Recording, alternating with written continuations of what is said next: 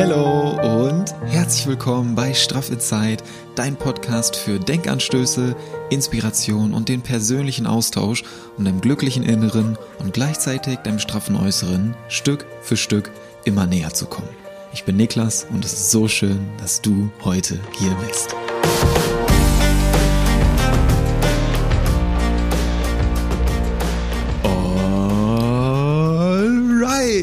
Neue Woche, neue Energie, neue Podcast-Folge. Ich freue mich so sehr, dass du heute wieder da bist, dass wir zusammen in die neue Woche starten können. Und heute sind wir beide, du und ich, nicht alleine. Denn wir haben wieder einen wundervollen Interviewgast am Start und zwar Michael Ehlers. Es ist mir so eine Freude, so eine große Ehre, dass Michael heute hier im Podcast Straff in Zeit zu Gast ist, dass wir über die Kunst der Rede sprechen, mit dem Schwerpunkt auf der Redeangst, mit dem passenden Umgang mit der Aufregung vor Präsentationen, vor Vorträgen, vor Reden. Und es ist wirklich sehr, sehr, sehr, sehr schön, dass er sich heute die Zeit nimmt und mit uns darüber spricht. Für alle, die Michael Ehlers nicht kennen, googelt das sehr, sehr gerne mal. Ich habe euch unten in den Show Notes auch den ein oder anderen Link hinzugefügt. Ganz kurz, Michael Ehlers ist Rhetoriktrainer seit drei Jahrzehnten mittlerweile, ist Speaker, super sympathischer Mensch und Autor und Musikfan und Moderator ist so, so vieles. Einfach eine super inspirierende, wertvolle und sympathische Persönlichkeit. Deswegen freue ich mich umso mehr, dass er heute hier im Podcast zu Gast ist. Ich möchte gar nicht viel zu viel drumherum reden, sondern lass Michael und seine Energie gleich einfach für sich sprechen. Ich wünsche dir ganz viel Freude, lehn dich zurück, genieß dieses inspirierende Gespräch und nimm die Inhalte, die Impulse daraus für dich mit. Ganz viel Freude mit Michael Ehlers. Michael, ich danke dir, dass du dir heute die Zeit nimmst, dass du mit uns hier heute über die Kunst der Rede sprichst. Und ich heiße dich von Herzen willkommen bei Straff Inside, Michael Ehlers. Schön, dass du da bist. Ja, freue mich sehr, Niklas. Klasse, danke. Richtig, richtig schön. Und um ganz entspannt reinzustarten, direkt die Frage an dich. Was sind drei Wörter, die dir spontan einfallen, um dich selbst zu beschreiben? Mutig, angstfrei und verrückt. Interessante Kombination. Ja. Welches trifft da so am ehesten zu? Äh, verrückt natürlich. natürlich. Um das zu machen, was man, was ich so mache und oh, um überhaupt Unternehmer sein zu können, musst du ja schon verrückt sein, ein bisschen. Und ich mache ziemlich viele neue Sachen, habe natürlich auch viel Unsinn gemacht in meinem Leben, also Dinge, die nicht funktioniert haben. Und äh, ich mache es aber mit Freude und von daher ist das okay. Ja, sehr schön. Du hast es gerade schon gesagt, was du so machst. Und Rhetoriktrainer, Speaker, Autor, Moderator, das steht alles so auf deiner Website.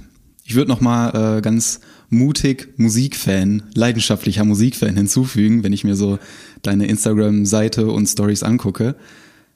Aber die Frage an dich: Wer bist du und was verbring, wie verbringst du so deinen Tag? Was machst du gerne? Mhm. Also ich bin äh, eine, im Grunde genommen bin ich ja eine, eine Figur, die ich selbst geschaffen habe. Ne? Ich glaube, so trifft es. Meine mhm. Leidenschaft ist natürlich, dass ich Rhetoriktrainer bin und ich habe eine echte Mission und die heißt, echtem Wissen und echtem Können eine Stimme zu geben. Das ist mhm. eine unglaublich notwendige Disziplin und von meiner Sorte gibt es viel zu wenige. Denn wir leben in einer Kultur, die kulturell introvertiert ist, mit einer Anzahl von Menschen, die zu 57 Prozent im deutschsprachigen Kulturkreis extravertiert sind. Also extravertierte Menschen in einer introvertierten Kultur, da ist die kognitive Dissonanz des Individuums quasi von Geburt an dabei. Und in unserer Kultur gibt es so Sätze wie stell dich nicht in den Mittelpunkt, spiel dich nicht so auf, die viele Kinder leider in der Kindheit gehört haben.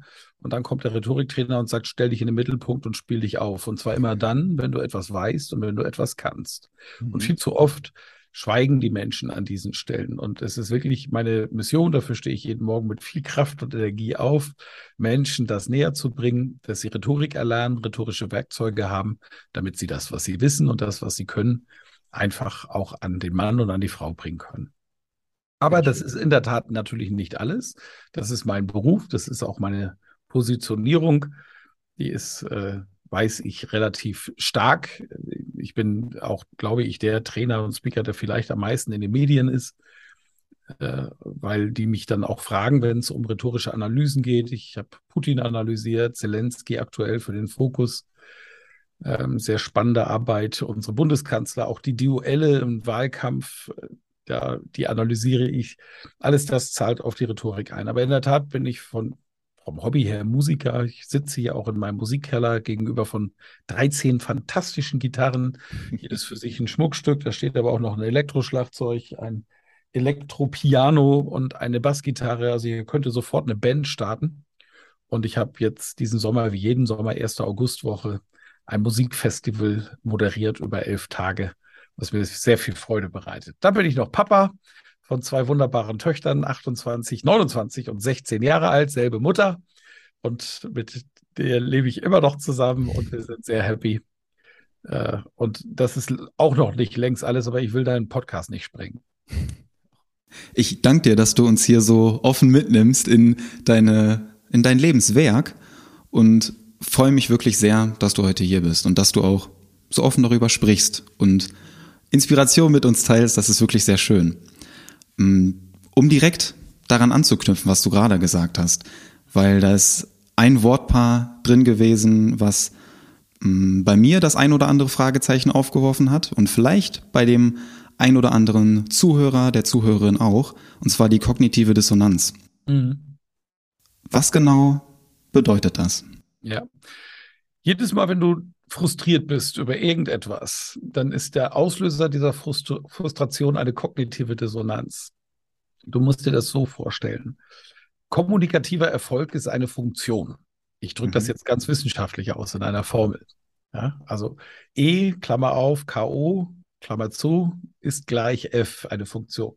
K.O. steht für kommunikativ, E für Erfolg, gleich eine Funktion F von jetzt wieder Klammer auf, Z, I, Klammer zu, Z für Zielsetzung, Ziele und I Identifikation mit diesem Ziel. Also als Fließsatz, kommunikativer Erfolg ist eine Funktion, und zwar die Funktion von Zielsetzung und Identifikation mit diesem Ziel. Wir haben bewusste und unbewusste Ziele in unserem Leben. Das liegt daran, dass wir natürlich unbewusste Programme haben, die laufen, Glaubenssätze, die uns unsere Eltern, unsere Kultur in den Kopf gepflanzt hat, Dinge, die wir für richtig halten. Und mit diesen Dingen identifizieren wir uns mehr oder weniger. Mit Herz und mit Verstand. Es gibt Ziele, die wir mit dem Verstand für richtig erachten, aber wo das Herz nicht mitgeht. Es gibt Ziele, da weiß das Herz, das ist richtig, aber der Verstand sagt, das geht gerade nicht, aus welchen Gründen auch immer. Und sobald das passiert, also wir nicht mit Herz und Verstand einem Ziel folgen, löst das eine kognitive Dissonanz aus und damit Frust. Und mit diesem Frust müssen wir umzugehen lernen. In der Rhetorik ist es so, dass wir eben, wie besprochen, in einer introvertierten Kultur leben, in der es wertvoll ist, bodenständig zu sein, nicht abgehoben zu sein, sich nicht in den Mittelpunkt zu stellen und dann ein, ein Teil dieser Gesellschaft zu sein, zu funktionieren in diesem System. Wenn man in eine Firma kommt, ist oft das Erste, gerade bei großen Unternehmen, was man lernt, sei still, spiel dich nicht so auf, gewöhn dich erstmal an die Spielregeln, bevor du dich hinstellst. Und jetzt siehst du vielleicht schon Dinge, wo du einfach weißt, dass die falsch sind, aber sagen wir an der Stelle was, wir sagen nichts. Und wir haben innerlich jetzt eine kognitive Dissonanz, also Frust. Und jetzt gibt es eben auch unterschiedliche Charaktere, die unterschiedlich mit dem Frust umgehen können. Manche können das sehr gut manche können das gar nicht. Und entsprechend macht das dann auch etwas mit den Menschen bis hin, dass es zu wirklichen echten psychischen Problemen kommt. Und mein Thema ist es eben, Menschen, egal ihrer Herkunft, ihres Wissens, ihres Know-hows, jeder Mensch kann was, jeder Mensch weiß was, denen eine Stimme zu geben, damit sie sich entsprechend ausdrücken können. Warum hilft das? Über den Ausdruck reproduzieren wir uns als Mensch. Über den Ausdruck lernen wir uns selber kennen, dadurch, dass wir mit anderen Menschen kommunizieren. Über den Ausdruck können wir sogar unsere Ziele anpassen und besser kennenlernen. Über den Ausdruck können wir auch herausfinden, wenn ich eine Sache schon kognitiv verstanden habe, also der Verstand sagt, die Sache ist richtig, kann ich über den Ausdruck, über die Kommunikation und den Austausch mit anderen herausfinden, findet mein Herz das auch gut, mein Gefühl. Und wenn beides übereinander passen, passt, dann haben wir ein ziemlich gutes Leben und, und finden innere Stärke. Und Rhetorik ist da unabdingbar. Vielen Dank. Ich glaube, da waren schon sehr, sehr viele Punkte drin, womit nicht nur ich mich ganz gut identifizieren kann. Und ich möchte mit dir gerne heute über die Kunst der Rede sprechen. Und du hast gerade auch schon den ein oder anderen Punkt ähm, besprochen oder thematisiert, wo ich gleich gerne noch tiefer mit dir einsteigen möchte. Aber um vielleicht die Zuhörerinnen und Zuhörer da mal mitzunehmen, warum wir jetzt gerade hier sitzen. Vor ungefähr drei Wochen war das Greater Festival in Köln in der Lanxess Arena. Und da habe ich dich auch wieder gespannt auf der Bühne beobachtet bzw. verfolgt und war wie immer auch neben den äh, Greater Videos oder Gedankentanken Videos sehr inspiriert und gefesselt von deiner Rede. Weil ich finde das total inspirierend bei dir, dieser Mix aus Gelassenheit, Euphorie und die Klarheit, mit der du so deine Botschaft vermittelst. Und diese kleine Prise von Humor, die dann auch immer noch mit dabei ist. Deswegen äh, hat mich das wieder sehr in meiner Vision bestärkt und ich freue mich umso mehr, dass du heute hier mit uns über die Kunst der Rede sprichst. Und um da reinzustarten, die Frage an dich, was macht eine gute Rede für dich so besonders? Eine gute Rede lebt von dem Rhetor, also der Figur, der Person, der Menschen, die sie hält. Das ist der Punkt. Und dieser, diese Mensch, dieser Mensch muss sichtbar sein. Und gerade so ein Greater Festival ist natürlich eine wunderbare Bühne, auf der du ganz unterschiedliche Schulen, auch Kommunikationsschulen, Rhetorikschulen, siehst und kennenlernen kannst. Du findest Menschen, wo du sofort spürst, wow, da steht wirklich vorne ein Herz und spricht. Du hast auch großartige Vorträge, die unglaublich unterhaltsam sind, bei denen du dieses Gefühl aber auch nicht hast. Weil jemand auf der Bühne steht, der etwas auswendig gelernt hat, das einfach mechanisch, handwerklich richtig ist. Und das ist trotzdem eine Spitzenrede und mit Sicherheit eine Spitzenspeakerin und auch ein Spitzenspeaker. Aber das sind dann keine Rhetoriker. Das ist wichtig. Das sind dann Dramaturgen, Darsteller oder Darstellerinnen. Was und das will ich deutlich betonen, völlig in Ordnung ist. Denn jeder Mensch findet irgendwann mal, wenn er das will überhaupt, den Zugang zu Kommunikationstechniken und trifft dann auf eine Schule, einen Lehrer und eine Lehrerin, die ihm gefallen und lassen sich von ihnen ausbilden. Und dann sind sie eben in dieser Schule drin und entwickeln sich weiter. Das ist ja erstmal das Wichtigste, was zählt. Und meine Erfahrung als Rhetoriktrainer ist natürlich die, dass Rhetorik am meisten bewirkt, weil wenn du meine Vorträge hörst, ist nichts auswendig gelernt, sondern ich gehe wirklich mit, diesem Fall zum Beispiel in Köln, mit zehn Stichworten auf die Bühne, wo ich vorher auch weiß, dass ich diese zehn Stichworte nicht schaffen werde. Es könnte aber sein, dass im Vortrag ich merke, dass bestimmte Dinge im Publikum besonders resonieren oder auch gerade etwas mit mir machen. Und dann lasse ich das eine Stichwort halt weg und nutze das nächste. Weil ich die Werkzeuge, ich glaube, ich darf sagen, beherrsche durch meine lange Arbeit. Ich mache ja nichts anderes, ne, denn es ist ja auch nicht so schwer, das zu beherrschen. Weil ich die Werkzeuge beherrsche, weiß ich natürlich auch, dass ich mit verschiedenen Einstiegsmethoden reingehen kann in den Vortrag, um das Publikum abzuholen, um sie von ihrer Wissensinsel in meine Wissensinsel zu führen. Und ich weiß auch, wie ich so etwas schließen kann, dass es ein Schlusspunkt ist, der den Leuten auch idealerweise Freude bereitet oder einen Impuls gibt oder auch einen Appell, einen Handlungsaufruf in sich trägt. Auch das weiß ich. Aber wie ich das dann tatsächlich mache, ist vorher nicht, bei mir nicht vorgeplant. Ja. Sondern ich habe ein Anliegen, ich weiß vorher, mit welchem Gefühl ich das Publikum zurücklassen möchte. Also wie soll es denen gehen, wenn ich die Bühne verlasse, dem Einzelnen? Das ist mir wichtig und danach richte ich meine Rede aus und schaffe mein Konzept. Mhm. Was war dein Ziel, mit welchem Gefühl du die Bühne verlassen wolltest? In Köln? In Köln war mir das Wichtigste, dass die Menschen verstehen, dass gleich ihre derzeitigen Fähigkeiten das Gefühl bevor ich eine Rede halte, Lampenfieber zu haben, etwas völlig Normales ist. Dass sie damit nicht alleine sind, sondern auch die großen Star-Speaker, die ich war ja der Erste, der in der Runde nach der Eröffnungsshow aufgetreten ist, dass, dass denen klar ist, dass die auch Lampenfieber haben, aber dass man es nicht sieht, hat seine Gründe, die eben in den Kommunikationstechniken beheimatet sind. Und dass das Werkzeuge sind, die jeder erlernen kann. Dass der Auslöser für Lampenfieber Scham ist, ein Gefühl, das jeder von uns kennt, mit dem er täglich betroffen ist, ein Gefühl, das einen Menschen wahnsinnig hemmen kann und auch dazu bringen kann, eben in, an Stellen, an denen sie etwas sagen sollten, nicht zu sagen. Scham ist aber auch ein Motivator der Menschen dazu bewegen kann, Gutes zu tun. Es ist wie immer im Leben, wenn wir uns eine Sache anschauen, es ist eben oft Yin und Yang. Es gibt Schwarz und Weiß und nicht nur Weiß und nur Schwarz, während das manche Menschen auch manchmal verkaufen möchten, einfach weil es zu ihrem Überzeugungsprozess passt. Nein. Und ich möchte, wollte Sie mit dem Gefühl auch äh, zurücklassen, dass zu sich selbst zu stehen sich seiner selbst bewusst sein, denn es war ja ein Persönlichkeitsentwicklungskongress, dass das wichtig ist und aus sich selbst heraus jeder Mensch wirken kann. Das ist dir sehr gut gelungen. Danke. Ja.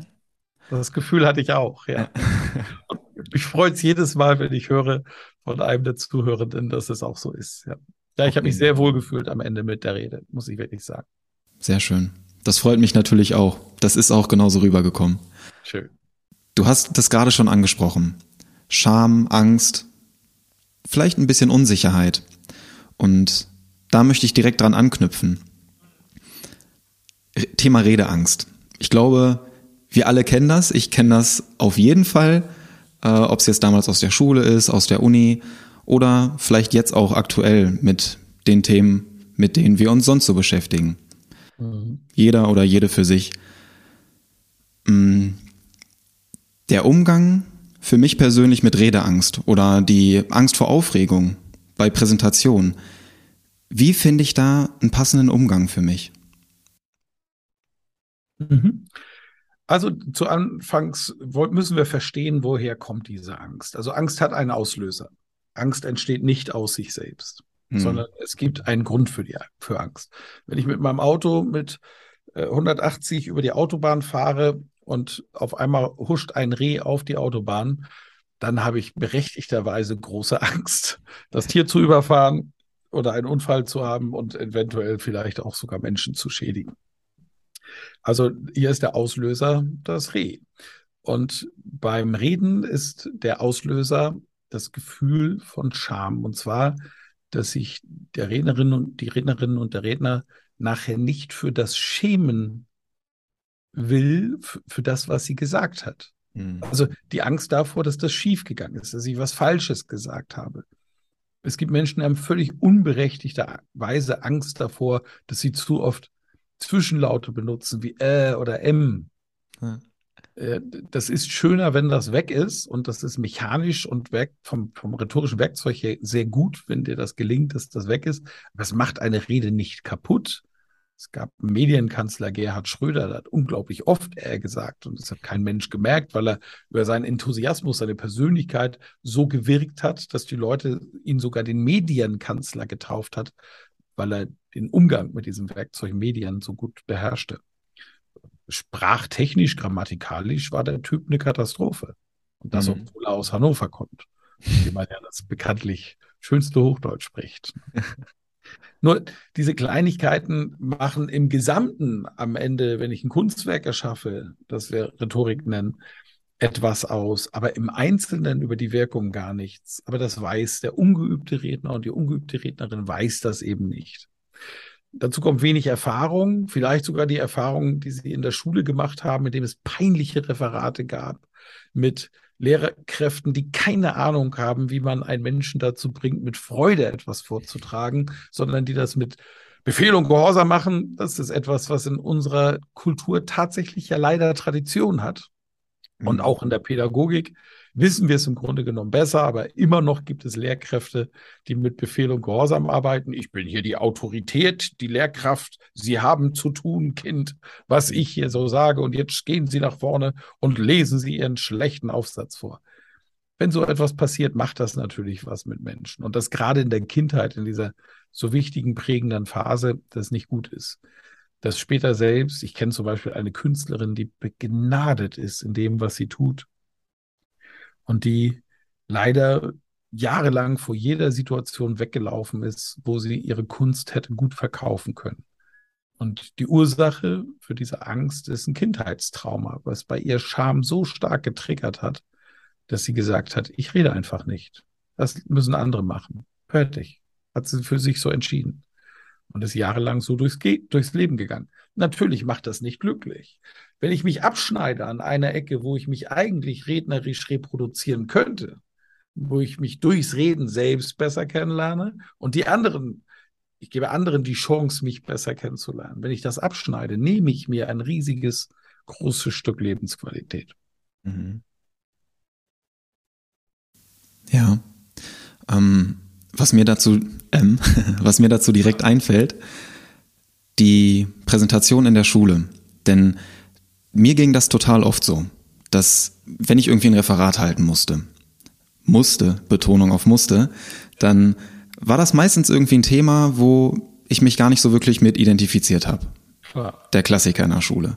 Das heißt, ich habe vor dem Referat eigentlich schon Herzrasen gehabt, dass ich mir gedacht habe, boah, das Thema verstehe ich eigentlich gar nicht wirklich, aber ich muss jetzt ein Referat darüber halten und während des Referates habe ich mir die ganze Zeit nur gedacht, boah, bitte wird nachher irgendwie keine Frage gestellt und hoffentlich äh, sagt einfach nur jeder, ja, alles cool, war gut. Lehrerin sagt, Niklas, setz dich wieder hin, alles gut.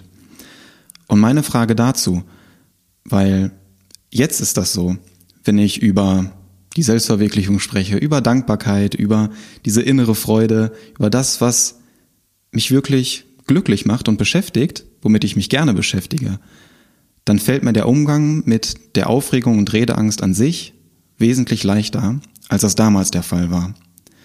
Und daraus resultierend jetzt die Frage, wie gehe ich mit Aufregung um oder wie finde ich da einen passenden Umgang, wenn der Inhalt, den ich vermitteln möchte, mhm. gar nicht mein Interesse ist? Ja. Genau. Und äh, grundsätzlich beispielsweise bei Führungskräften passiert das sehr häufig und gerade bei Führungskräften in großen Organisationen, dass die Firmenleitung etwas beschlossen hat, an das ich nicht glaube, wo ich keine persönliche Überzeugung habe, es aber jetzt zu meiner Aufgabe gehört, es vor meinen Mitarbeitenden positiv zu verkaufen. Mhm. Und jetzt muss ich meiner Rolle gerecht werden, denn dafür bin ich angestellt und bezahlt. Und das ist übrigens in Ordnung. Es ist in Ordnung, an der Stelle auch etwas zu verkaufen, von dem ich nicht überzeugt bin. Mhm. Und jetzt greift die Rhetorik. Also in diesem Fall ist, sollte das grundsätzliche Vertrauen in dem von mir beschriebenen Beispiel in die Firmenführung da sein, dass ich sage, okay, ich persönlich glaube nicht dran. Vielleicht glaube ich auch nur noch nicht daran, dass das die richtige Entscheidung ist. Sie ist allerdings getroffen von dem Team, die hier die Gesamtverantwortung haben. Und meine Aufgabe als Abteilungsleiter ist es, jetzt meinen Mitarbeitern das zu verkaufen. Dieser Aufgabe werde ich gerecht. Das ist eine charakterlich einwandfreie Einstellung, das jetzt so zu tun. Jetzt trittst du auf einmal vor Leute, musst etwas verkaufen, was dir gar nicht so passt. Und jetzt kommen die typischen Symptome für Lampenfieber. Der Puls geht hoch. Mit dem erhöhten Puls steigt die Temperatur im Körper. Weißperlen bilden sich auf der Stirn unter den Achseln und in den Handflächen. Die werden auch klamm. Mhm. Die Sehnen in den Knien zittern, genau. Und äh, das fühlt sich an, als wenn die Knie zehn Zentimeter nach links und rechts ausschlagen. Ich kann jetzt schon sagen, sieht kein Mensch, aber fühlt sich eben fürchterlich an. Insgesamt werden die Beine dadurch etwas flatterig und, und es fühlt sich nicht mehr an wie ein Muskel da drin, sondern eher wie Marmeladengelee. Und ich habe das Gefühl, meine Stimme versagt und ich kriege keine Luft mehr und so weiter. Also das kann ich jetzt noch weiterziehen und weiterziehen mit Symptomen. Oft sind es nur einige wenige, die wir dann aber eben bewusst negativ wahrnehmen. Wenn ich das weiß, dass das passiert, stelle ich mich darauf ein und das Erste, was ich mache vor einem Vortrag, ist tief auszuatmen. Alle alte Luft aus der Lunge wirklich komplett rauslassen. Wir atmen ja meistens nur in so einem oberen Brustbereich mhm. und nutzen unser Lungenvolumen erst bei sportlichen Betätigungen. äh, mein Tipp, tief ausatmen, alle alte Luft rauslassen. Nur darauf muss ich mich konzentrieren, weil das Einatmen danach machen wir von ganz alleine. Das ist ein Überlebensreflex. Aber wenn alles Alte raus ist, kommt eben viel neue Luft rein. Und was passiert jetzt? Die neue Luft hat viel Sauerstoff drin. Dieser Sauerstoff wird sofort an das Blut weitergegeben. Und dieses sauerstoffgenährte Blut kommt oben im Gehirn an. Zack, ich bin wach. Das heißt, die Synapsen springen an durch diesen einmaligen Ablauf des einmal tief ausatmen und einmal das logische tief einatmen. Und angesprochene, angeschaltete Synapsen sind beim Reden grundsätzlich nicht schlecht. das zweite, wenn die Nervosität immer noch hoch ist, Dort empfehle ich den Fußroller. Dann länger bewusst tief ein- und auszuatmen. Beim Einatmen nach hinten im Stehen ruhig, oder es geht auch im Sitzen, aber im Stehen ist am besten auf die Ferse rollen, also den Druck einfach in Richtung Ferse geben. Und beim Ausatmen auf den Füßen nach vorne auf die Zehenspitzen rollen. Und das mache ich jetzt ein paar Minuten. Nach hinten, nach vorne. Wenn ich tief ein- und ausatme, ist der gesamte Atemprozess ja deutlich langsamer als im Alltag. Und dieses, dieser ganze Prozess sorgt dafür, dass insgesamt mein Nervensystem runterfährt. damit geht dann auch mein Puls runter. Und wenn der Puls runtergeht und ich also durch eine aktive Übung körperlich den Puls nach unten bringe, versteht mein Gehirn, ach so, der hat gar keinen Stress, super. Ja. Und dadurch wird die Angst abgebaut. Das ist eine fantastische Methode, um dann ruhig und gelassen in einen Vortrag zu kommen. Ja, danke fürs Teilen. Gerne noch einen dritten Punkt, das ist die positive Selbstbejahung. Mhm. Ja, also sich klar zu machen, gut, ich habe mich vorbereitet, dazu hat man sich idealerweise tatsächlich vorbereitet, dass du weißt, was du sagst, was du präsentierst. Ja dass du dich erinnerst an Redelösungen, Redeaufgaben, die du gut gelöst hast und sagst, Mensch, hat ja schon tausendmal gut funktioniert, jetzt wird es heute auch gut funktionieren. Und dass du dir positive Sätze in deinem Gehirn beamst, das hilft. Ja. Das mit der Atmung und der Selbstbejahung, das äh, stelle ich auch immer wieder bei mir fest, dass mich das sehr beruhigt und bekräftigt in dem, was ich dann gerne tun möchte. Mhm. Und was du jetzt gerade erzählt hast, das fand ich total spannend, weil das habe ich auch bei dem Greater Festival ähm, bewusst beobachtet, wenn die Speakerinnen und Speaker kurz vor ihrem Auftritt vor der Bühne standen. Ja. Und dann am Geländer da gewartet haben, um die fünf Stufen hochzugehen zur Bühne und dann ihrer Energie freien Lauf zu lassen. Ja. Wie verhalten sich die einzelnen Menschen vor ihrem Auftritt? Was machen sie? Ja, sind sie eher so ein bisschen, eher so ein bisschen ruhiger. Oder wie ähm, ein Tobias Beck das zum Beispiel auch in seinem Podcast immer erzählt hat und was ich jetzt auch beobachten konnte, steht da, ist erst bei sich, klopft sich auf die Brust, ja, hypt sich auf und bringt die Energie in den Körper. Hm, wie, wie verhalte ich mich so kurz vor dem Auftritt, wenn ich dann so merke, hu, der Puls geht hoch, ja, du hast gerade schon Techniken genannt, und wenn ich dann auf die Bühne komme, wie schaffe ich dann diesen Switch von extremer Aufregung zu einem selbstsicheren, zu einem selbstbewussten und einem gelassenen Auftreten. Mhm. Genau. Also äh, neben dem, was ja schon funktioniert hat, lass mich, äh, was ich schon erklärt habe, was eben funktioniert und dich zu dem gelassenen Auftreten bringt, lass mich mal erzählen, was ich so hinter den Bühnen bei gerade Greater und Gedankentanken erlebt habe. Nämlich natürlich, so wie der hochindividuell der Mensch ist, auch hochindividuelle Methoden mit dem Lampenfieber umzugehen. Da gibt's die Vielquassler die gehen auf andere Leute zu und labern die dicht von oben bis unten. Ja? Und das ist, du, du merkst, dass das kein normales Verhalten ist, sondern eine Art, mit dem Lampenfieber umzugehen. Mhm. Dann äh, gibt es die, die in die totale Konzentration gehen. Mir ist da mal ein spiritueller Lehrer begegnet, der ist sehr berühmt in Stuttgart. Und der hat sich Kopfhörer aufgesetzt und ist dann wandern gegangen mit was auch immer in diesen Kopfhörern drauf war. Vielleicht eine Meditation, vielleicht sein Vortrag sogar Wort für Wort, weiß ich nicht. Aber äh, war nicht ansprechbar und hat vorher auch noch im Backstage-Bereich gesagt, okay, wenn ich die Kopfhörer auf habe, äh, die Phase brauche ich vor meinem Vortrag, lasst mich da bitte in Ruhe. Hat sich auch jeder dran gehalten. Dann der, der Abklopfer wie Tobi Beck. Tobi ist auch jemand, der dann seine Mantras hat, die er sich dann auch vorsagt, die auch darauf einzahlen, dass er jetzt hier eine Dienstleistung für seine für sein Publikum erbringt, ja, dass er Erfahrung hat, dass er das gut macht und ähm, sich dadurch eben in, eine, in, in einen inneren Zustand bringt, der dann nach außen hin sichtbar ist.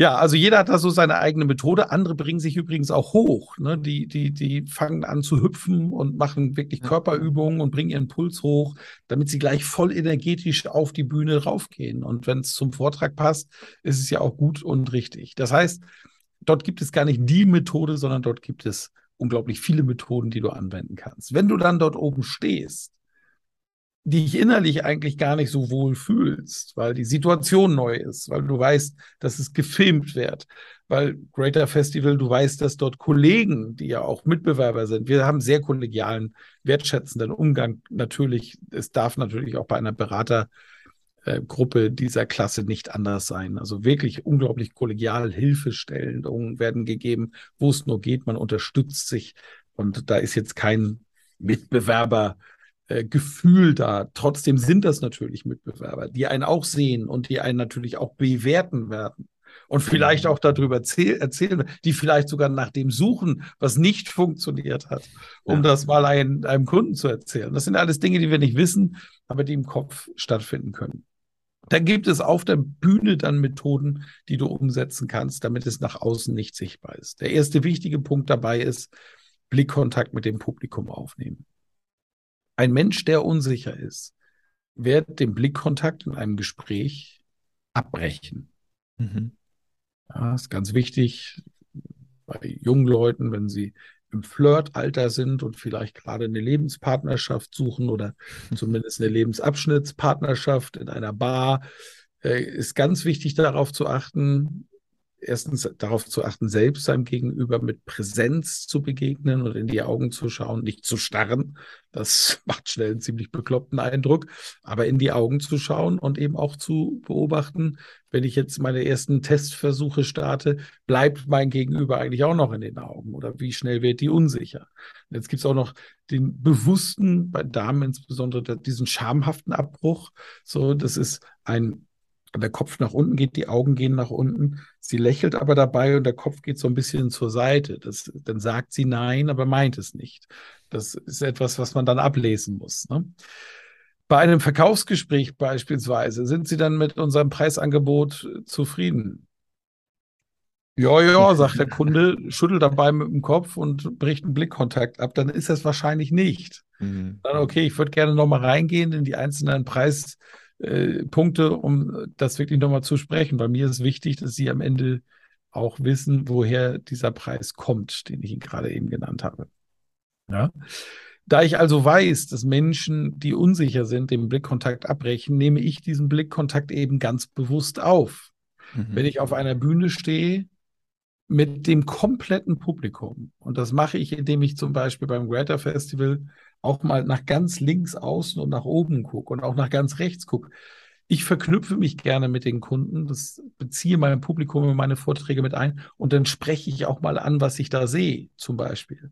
Das Lustige ist, ich nehme mal einen von 10.000 raus, aber 10.000 fühlen sich gerade angesprochen. Hm. Das ist ein psychologisches Phänomen, das ich mir hier zugunste mache. Dadurch stelle ich Nähe her und Nähe heißt eben, dass ich Distanz abbaue ne, durch diese Methode. Dann suche ich mir einzelne Leute aus im Publikum, wo ich mein Blick dann drei Sekunden auch mal drauf bleibt. Und wenn ich nach ganz hinten gehe, in den hinteren Reihen, die unten sitzen, dann schaue ich so einen Daumen breit über die Augen, über die Köpfe sogar hinweg. Du musst dir vorstellen, bei ausgestreckten Armen nimmst du den Daumen so zur Seite und dann so, so, so eine Daumenbreite über die Köpfe hinweg schauen. Jetzt passiert ein körpersprachliches Phänomen, nämlich die Leute, die hinten sitzen, haben das Gefühl, du schaust ihnen direkt in die Augen. Ja. Das haben mal die Burgschauspieler in Wien herausgefunden, dass das so ist und daraus eine Methode abgeleitet. Das ist eine Methode, um Sicherheit auszustrahlen. Die nächste ist einem Standort ein. Mhm. Also einen festen Stand, aus einem festen Stand heraus starten. Das empfehle ich wirklich jedem. Denn das erdet ungemein. Und ein Mensch, der im festen Stand ist, der sein seine Füße im 45-Grad-Winkel ungefähr auf Schulterhöhe auf dem Fußboden hat, den Hintern ruhig ein bisschen angespannt, der steht fest. Körperlich würde dich jetzt jemand schubsen, bist du nicht so leicht zum Umfallen zu bringen.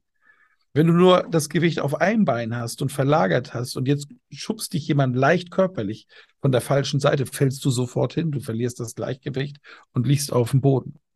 Diese körperliche Stabilität steht auch sinngemäß für die mentale Stabilität. Wenn ich mhm. körperlich stabil bin, bin ich eben auch mental stabil.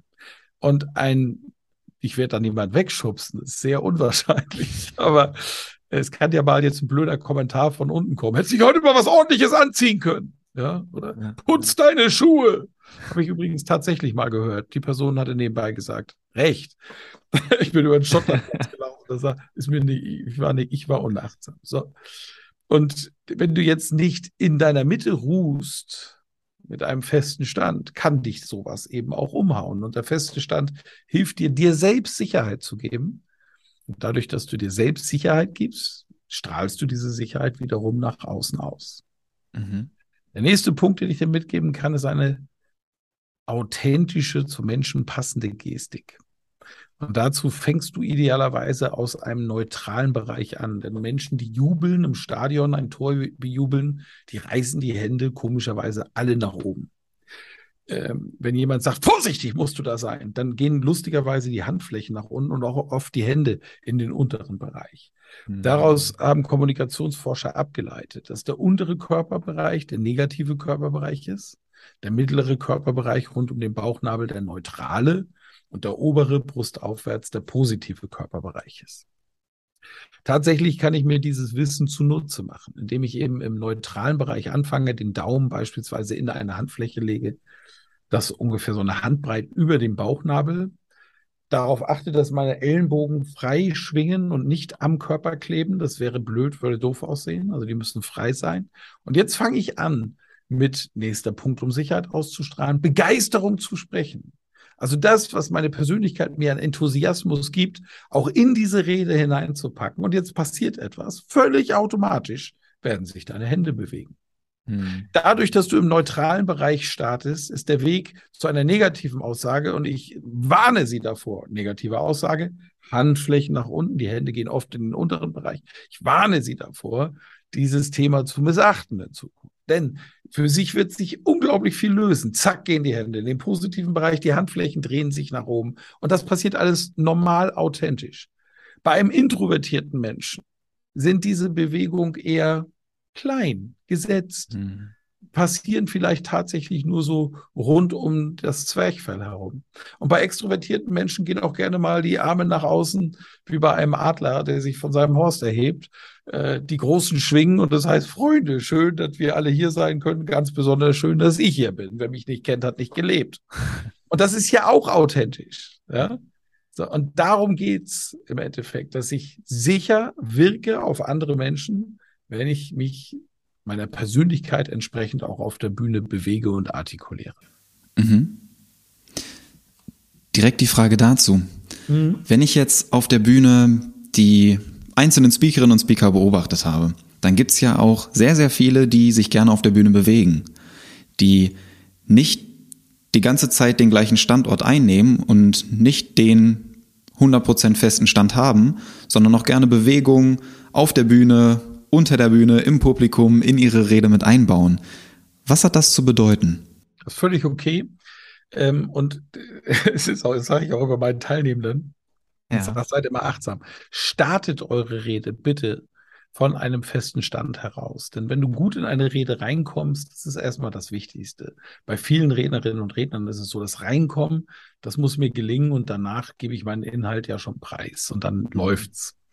Aber der erste Eindruck ist in der Rhetorik in der Tat einfach auch entscheidend. Wenn ich jetzt eine 90-Minuten-Keynote halte und stehe dort im festen Stand mit angespannten Hintern, sagt das Publikum am Ende, toller Vortrag, schade die Sache mit seinen Beinen. Ne, so ungesund sah der gar nicht aus. Es ist unnatürlich. Natürlich ist, dass wir uns bewegen. Klug ist es, wenn du die Bühne als dramaturgisches Element nutzt. Ich starte in der Mitte vorne meinen Vortrag. mit einer ähm, authentischen, angemessenen Gestik und Mimik. Und dann bringe ich eine These und diese These untermauere ich jetzt mit einem Bild, das ich über eine Anekdote oder eine Metapher darstelle. Zwei rhetorische Figuren. Und dabei erzähle ich die Geschichte zum Beispiel aus meinem Privatleben. Und diese Geschichte hat auch durchaus Humor. Das ist eine lustige Geschichte, dadurch bleibt sie im Kopf, zaubert meinen Zuhörenden ein Lächeln ins Gesicht. Jetzt gehe ich von der Mittelpunkt weg, so ein bisschen nach rechts. Vielleicht nehme ich sogar eine Hand in die Tasche, setze einen Schmunzel drauf und sage, pass auf, ich habe da mal eine schöne Anekdote für dich. Ja, Folgendes ist passiert. Meine Tochter steht in der Küche, Punkt, Punkt, Punkt und weiter. Dann ist die Geschichte fertig erzählt und ich komme zu meiner nächsten These im Vortrag. Jetzt stelle ich mich wieder an diesen Standort hin, dem, von dem ich gestartet bin, meinen Vortrag, in der Mitte, wieder fester Stand, Hintern zusammenkneifen und sage, meine Lieben, Folgendes ist mir wichtig. Mhm. Erkläre die nächste These und wenn ich sie jetzt untermauere, wieder mit einer Anekdote, Geschichte, dann gehe ich in die andere Seite, nach links. Habe die Geschichte fertig erzählt, meine Metapher bedient und wenn ich das nächste Mal wieder in die Mitte gehe, brauche ich gar nicht mehr sagen, Niklas, folgendes ist mir wichtig. Weil das hat das Publikum verstanden. Hm. Wenn der Redner dort steht, kommt der nächste Punkt, ist etwas, wo, wo er meine Aufmerksamkeit braucht. Genau das passiert dann auch. Wenn du so etwas einübst, dann machst du dir deine Bühne zu einem dramaturgischen Element. Und du kannst alleine mit der Art und Weise, wo du wie stehst, die Aufmerksamkeitsspanne deines Publikums bewegen. Ja, super wertvoll. Vielen Dank fürs Teilen, fürs Mitnehmen. Ähm, bei der Geschichte, bei der Anekdote, äh, wo du das gerade gesagt hattest mit der Küche, da fällt mir natürlich direkt die Kinderriegelgeschichte ein, die du Schön. das ein oder andere Mal hast gut aufgepasst. Total schön, also für alle, die das interessiert. Ich werde unten in der Videobeschreibung in den Show Notes mal das ein oder andere äh, Video verlinken und schaut es euch einfach mal an, wenn euch die Kinderregelgeschichte interessiert. Ja, unbedingt. Was ich hier gerne noch einbringen möchte. Äh, ich habe ja gestern noch die Story hochgeladen mit dem Fragesticker. Da hast du ja auch gesehen. Und ich habe mir zwei Fragen rausgesucht, die ich hier gerne noch mit einbringen möchte. Mhm. Und zwar, Frage Nummer eins. Ähm, was mache ich, wenn ich einen Blackout habe? Klassisches Thema beim Referat, Präsentation, vielleicht auch sogar bei einer professionellen Rede. Und ich weiß auf einmal gar nicht mehr, was ich sagen möchte, geschweige denn, was mein Thema ist. Vielleicht kriege ich noch so meinen Namen raus. Wie, was mache ich dann? Genau. Erstens muss ich verstehen, dass das völlig normal ist. Ich komme aus der Ordnung. Das passiert schon mal. Das passiert gerade auch oft durch Begeisterung. Also ich habe ja schon erklärt, dass es mir immer sehr wichtig ist, in meinen Vorträgen auch mit dem Publikum zu interagieren und dadurch entsteht natürlich etwas. Ich setze meinen gesamten Vortrag einem Risiko aus mit jeder Interaktion, weil Interaktion mit Menschen, die ich vorher noch nicht kannte, viele Überraschungen bringen kann. Positiv wie negativ. Eine besonders positive hatte ich mal in meiner Wahlheimat Bamberg bei einer Veranstaltung. Da bin ich in meiner Rolle als Fischverkäufer Hein Hansen aufgetreten. Ja. Das ist ein sehr lustiger Vortrag. Das ist schon Vortragskabarett, kann man sagen. Und äh, ich gehe in einen Wortwechsel mit einem der Teilnehmenden und das Ding eskaliert. Das wird lustig. Die Leute hatten Spaß.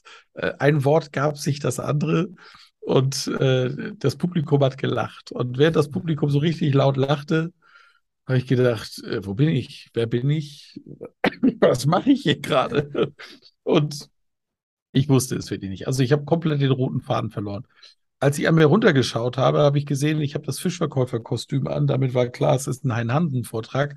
Aber an welchem Teil ich vorher war, bevor ich in diesen Dialog gegangen bin, habe ich komplett vergessen. Mhm. Das Publikum gesagt, tun Sie mir mal bitte gefallen, schauen Sie mal ganz kurz unter Ihrem Stuhl nach. Und manchmal gibt es ja so Spiele, wo Referenten, Moderatorinnen, Moderatoren etwas unter dem Stuhl tatsächlich verstecken und da hat er dann irgendwie eine Reise gewonnen oder so. Die guckten alle.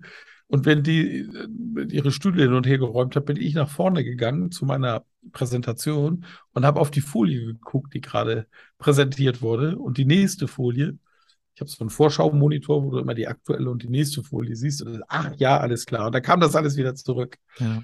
Und das Publikum staunte, schaute mich erstaunt an. Ne? Hat jetzt jemand was gewonnen? Ich sage, hat jemand von Ihnen roten Faden gesehen? Weil ich habe meinen gerade verloren.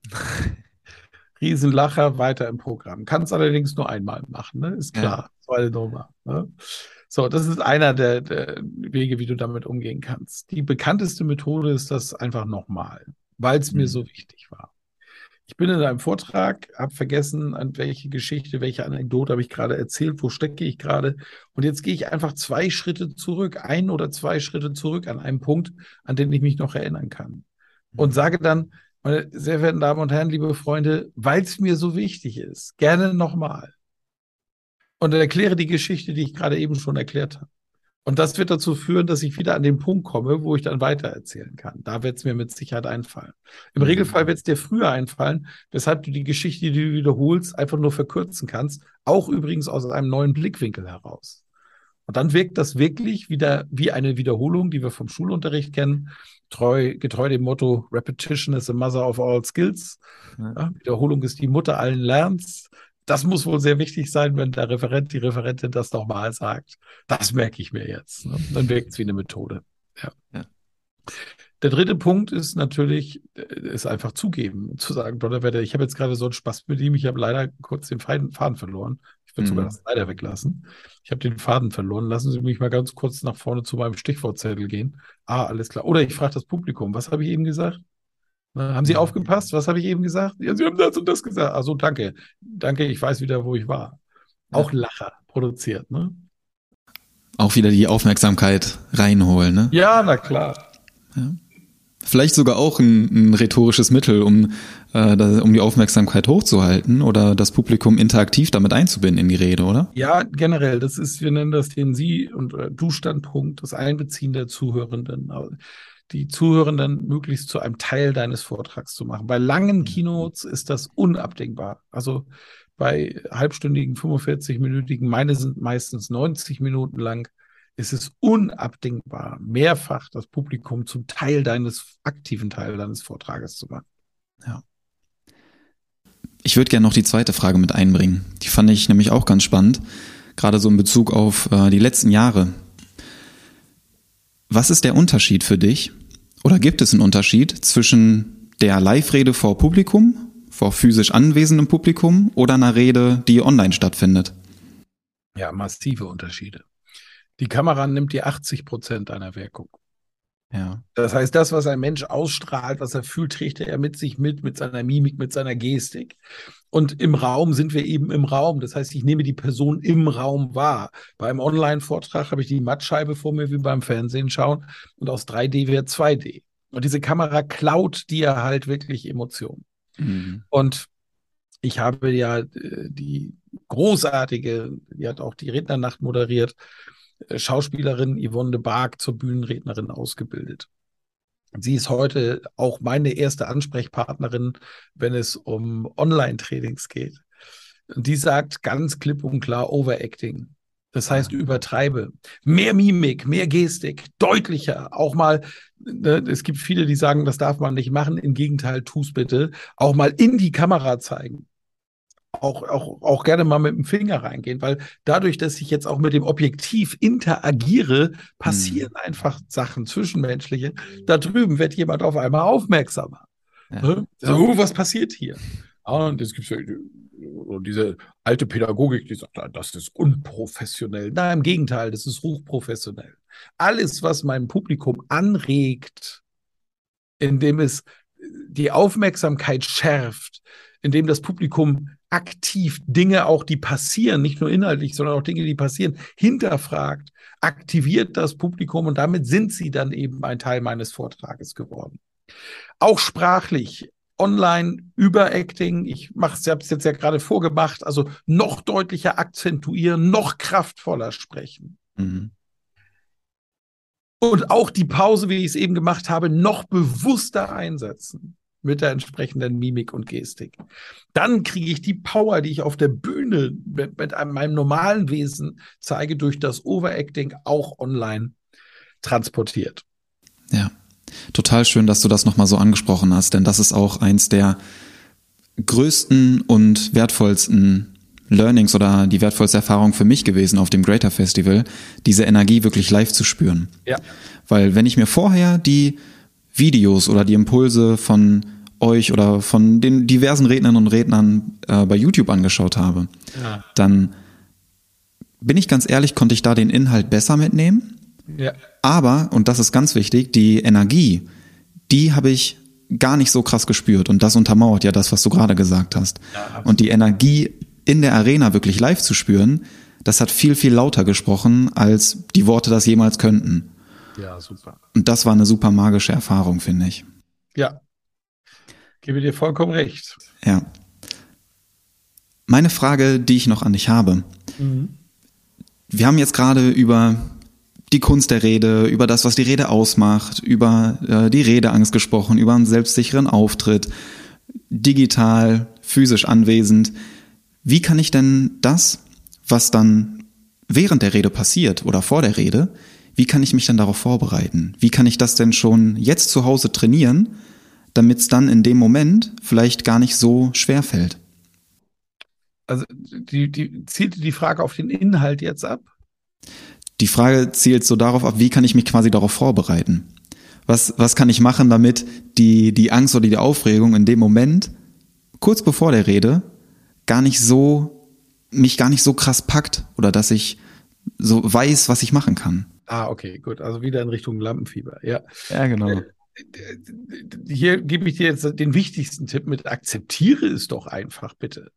Also es ist doch nichts Schlimmes, Achtung vor dem Publikum zu haben. So hat es mal ein großer deutscher Showmaster gesagt, Dieter Thomas Heck. Lampenfieber ist nur Achtung vor dem Publikum. Das ist doch was Positives. Das heißt, hier alleine die Perspektive zu ändern, ist doch schon etwas Schönes. Schlimm wäre es nämlich tatsächlich, Niklas, wenn du überhaupt gar kein Lampenfieber hättest und gar keine Aufregung. Dann wäre es, könnte es ein Hinweis darauf sein, dass es dir äh, dein eigener Vortrag egal ist weil dir zum Beispiel dein Publikum egal ist. Das wäre schlimm, dann solltest du gar nicht auf die Bühne gehen, aus meiner Sicht. Oder noch schlimmer, du bist ein Psychopath. Auch nicht schön. Ne? Dann wirst du entweder Konzernchef oder kommst in den Knast als Serienmörder. Ne?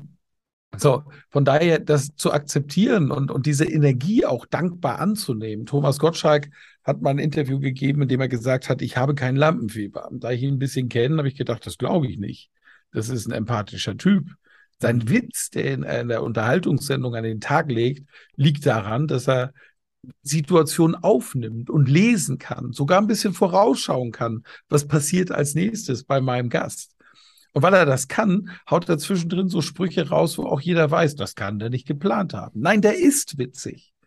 Und der hat tatsächlich in einem Interview gesagt, Lampenfieber habe ich nicht.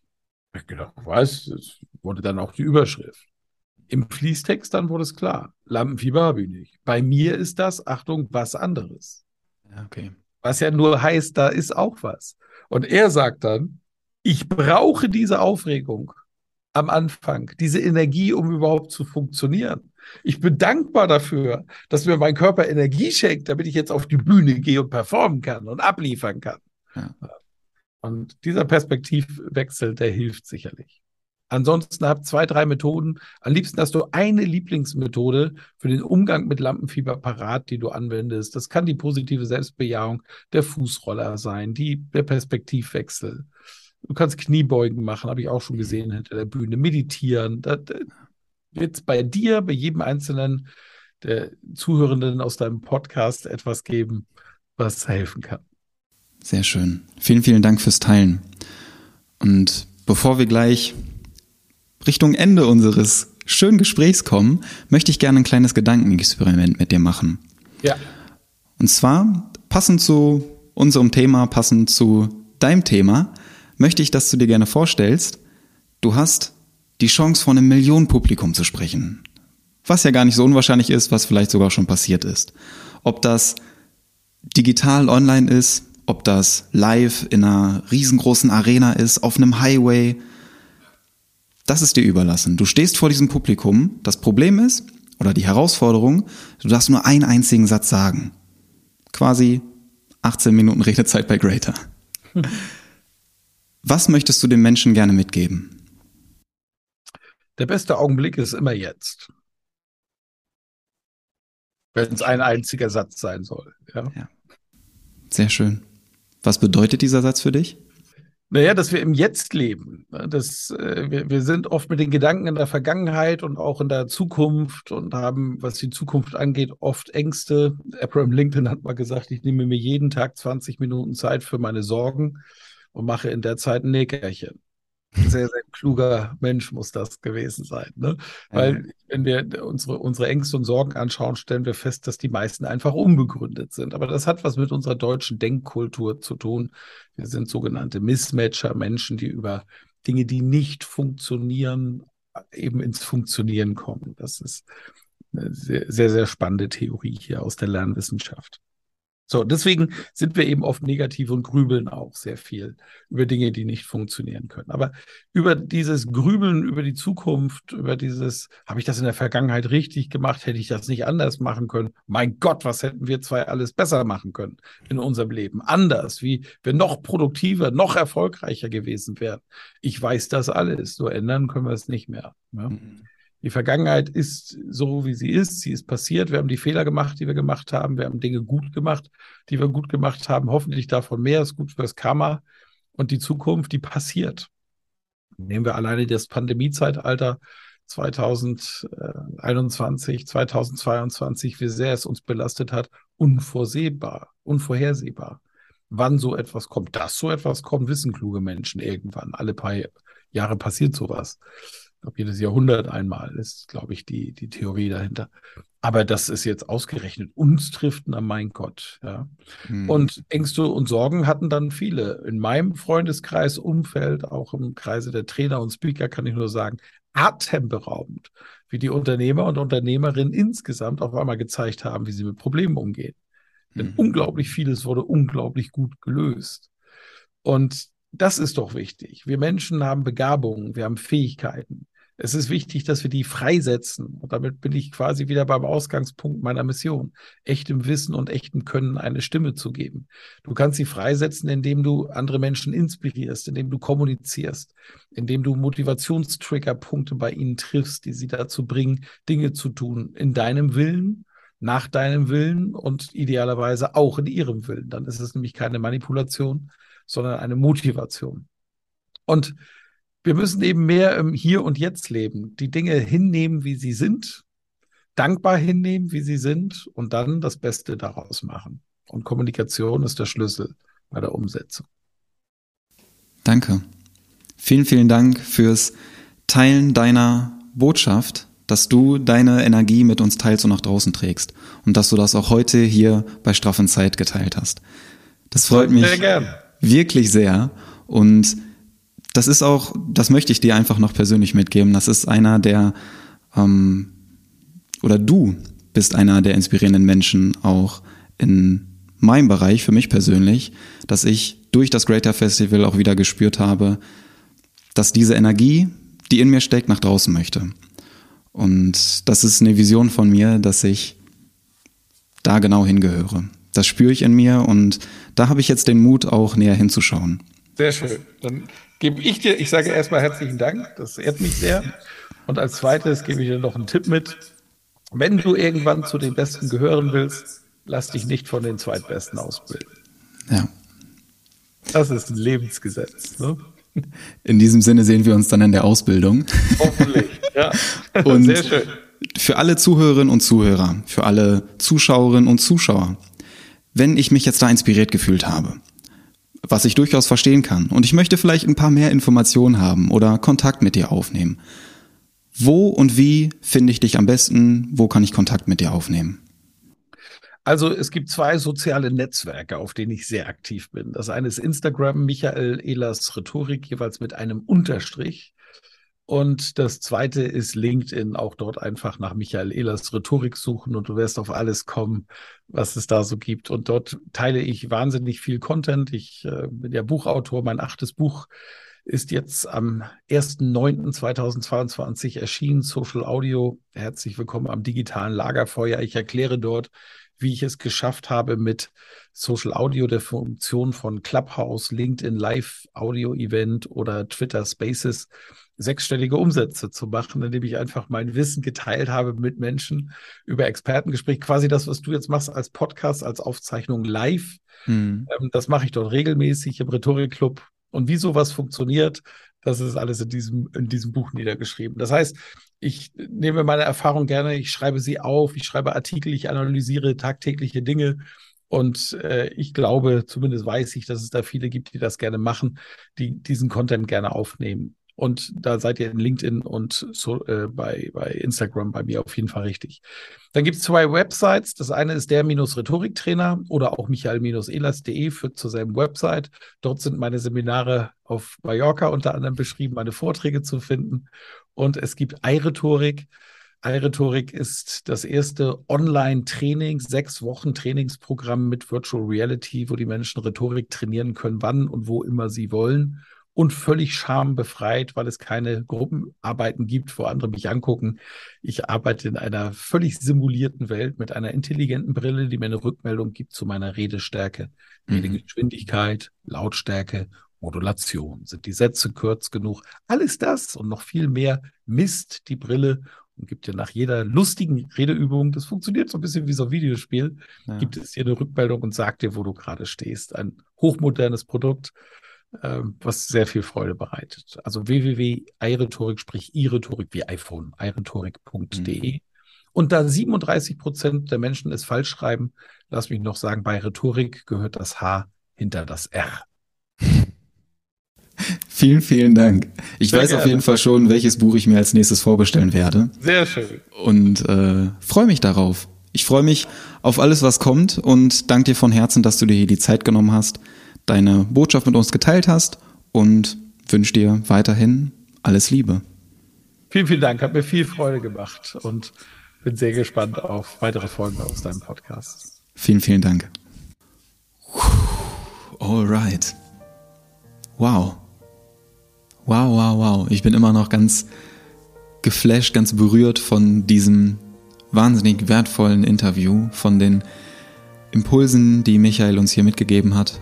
Und bin sehr gespannt, was du aus dem Gespräch mitnehmen konntest. Lass mich das sehr, sehr gerne mal wissen und ob dir das Gespräch vielleicht auch bei deiner Redeangst geholfen hat. Bei deiner Aufregung vor Präsentationen, vor Referaten, die du in Zukunft halten wirst, dass du jetzt ein paar Tipps mit an die Hand bekommen hast, wie du dann konkret in dieser Situation damit umgehen kannst. Mir hat es auf jeden Fall geholfen und ich bin schon sehr gespannt, das bei meinem nächsten Vortrag, bei meinem nächsten Interview vielleicht auch mal zu testen. Und in diesem Sinne, lass mich das sehr, sehr gerne wissen, welchen Impuls heute du für dich mitgenommen hast. Lass Michael und mir da gerne deine Gedanken als Feedback da. Und die Folge findest du auch mit Video bei YouTube. Niklas Mohlfeld, die ist dann am Dienstag da online. Und ich wünsche dir einen wundervollen Tag, eine wundervolle Woche ganz viel Energie für dich und als kleiner Reminder für dich, Happy Inside ist gleich straff Outside. Danke, dass du hier bist. Du bist ein wundervoller Mensch. Dein Niklas. Ciao.